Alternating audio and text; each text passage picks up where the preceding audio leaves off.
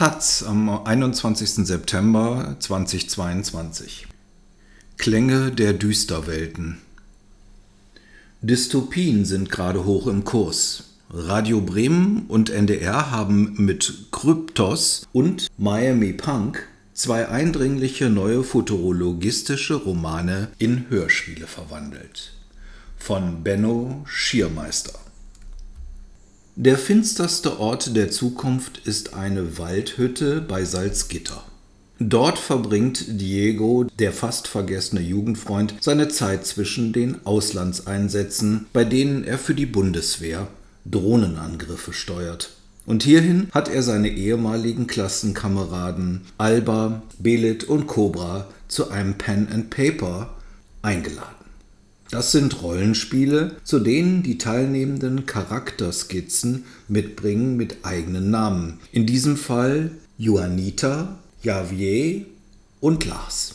Diese Figuren bewegen sich durch ein Setting mit diversen narrativen Störungen, in die nur der Game Master Einblick hat. Also hier Diego, der Wasseraufbereitungstabletten und unfassbare Mengen Ein-Personen-Mahlzeiten in seiner Hütte hortet. Denn es ist extrem wichtig, dass seine Schulkameradinnen bis zum Ende ausharren, also viereinhalb Stunden, neun Podcast oder drei Sendungsfolgen im NDR. Die Partie dauert ebenso lange, wie sie dauert. Im NDR-Hörspiel Miami Punk The Complete DLC von Johann S. Guse ist das Setting des Pen-and-Paper-Spiels genau jenes Miami, das Johann S. Guse für seinen Roman Miami Punk entworfen hatte. Dessen vielleicht durch die Klimakatastrophe verursachten Spezifika der Atlantik hat sich von der Küste Floridas zurückgezogen und eine Wüste freigegeben. Alligatoren plagen die Bewohner der Stadt und ein Hochhauskomplex schwebt von der Erde losgerissen mit allen Insassen davon. Sind für Diego, Cobra, Belit und Alba nicht weniger real als für ihre analogen Avatare. Sie gehören zu ihrer Wirklichkeit, sowie die unwirklichen Anschläge per Passagierflugzeug auf die Twin Tower von 2001. Es sind Katastrophen, die ohne akut erinnert zu werden als Hintergrund rauschendes Weltwissen den gewöhnlich grauen Alltag mitgestalten. Vergessensmaterial. Vertrackte Beziehung zum Roman. Dieses Hörspiel ist völlig eigenständig, unterhält aber eine vertrackte intertextuelle Beziehung zum 2019 veröffentlichten Roman.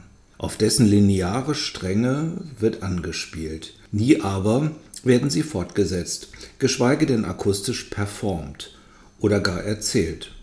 Stattdessen lässt Guse seinen Game Master die Figuren wie Sonden an mehreren Punkten in die versehrte Landschaft Floridas hineinsenken, für die sein fantastisches Buch vom Feuilleton zu Recht gefeiert. Sie bekämpfen als Mitglieder eines Ringervereins allein mit Wurftechnik und Muskelkraft die in der ganzen Stadt auftauchenden Krokos. Im Dienste der früheren Küsten, heute Wüstenwache, gehen sie als Patrouille. Sie erkunden als dessen Bewohner die spukhaften Tiefgeschosse des schwebenden gigantischen Rhodey Yates Wohnkomplexes.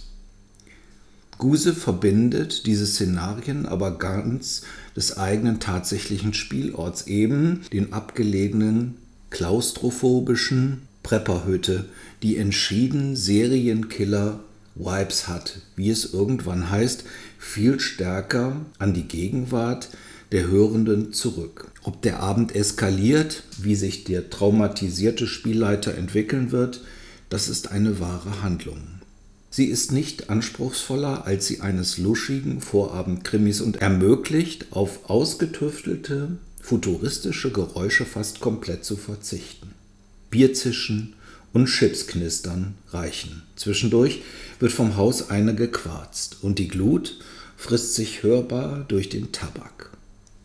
Umso spektakulärer wirken die cool bis unterkühlt von Regisseurin Iris Drögekamp eingesetzten Klanglandschaftsskizzen Nikolaus von Salwitz aus Ton- und Lautfragmenten komponiert hat. Aus ihnen scheint es nach elektrischen Funken zu riechen.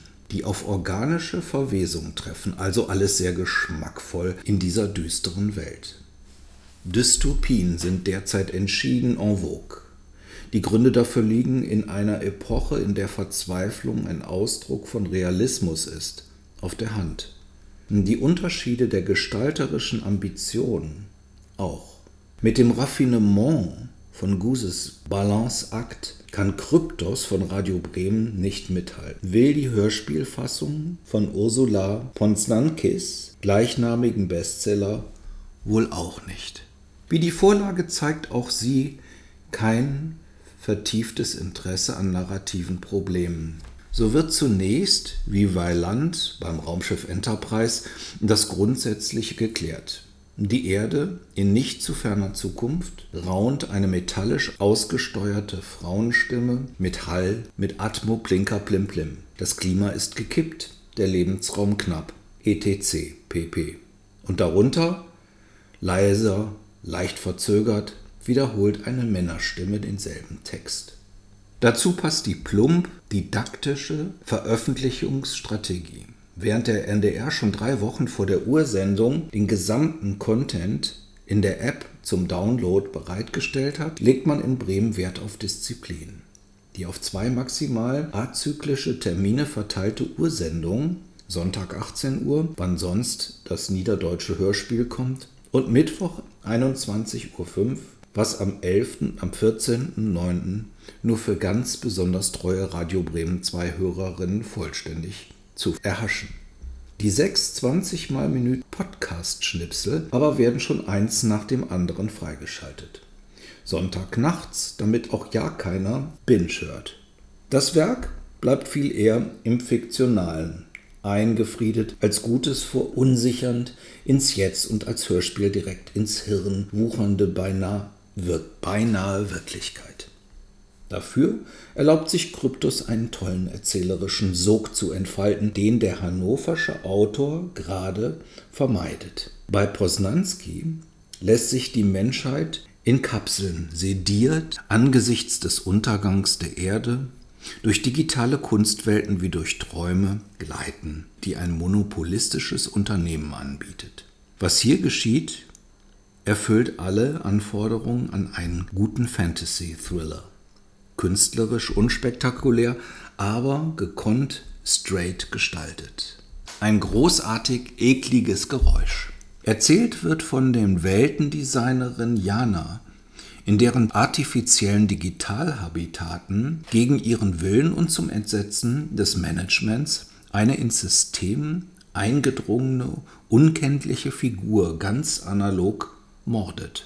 Zum Beispiel, indem sie andere Personen zerfließen lässt. Ein großartiges, ekliges Geräusch macht das. Janas Versuch, etwas dagegen zu unternehmen, fesselt, weil Janin Lüttmanns Regie die Personen so plastisch wirken.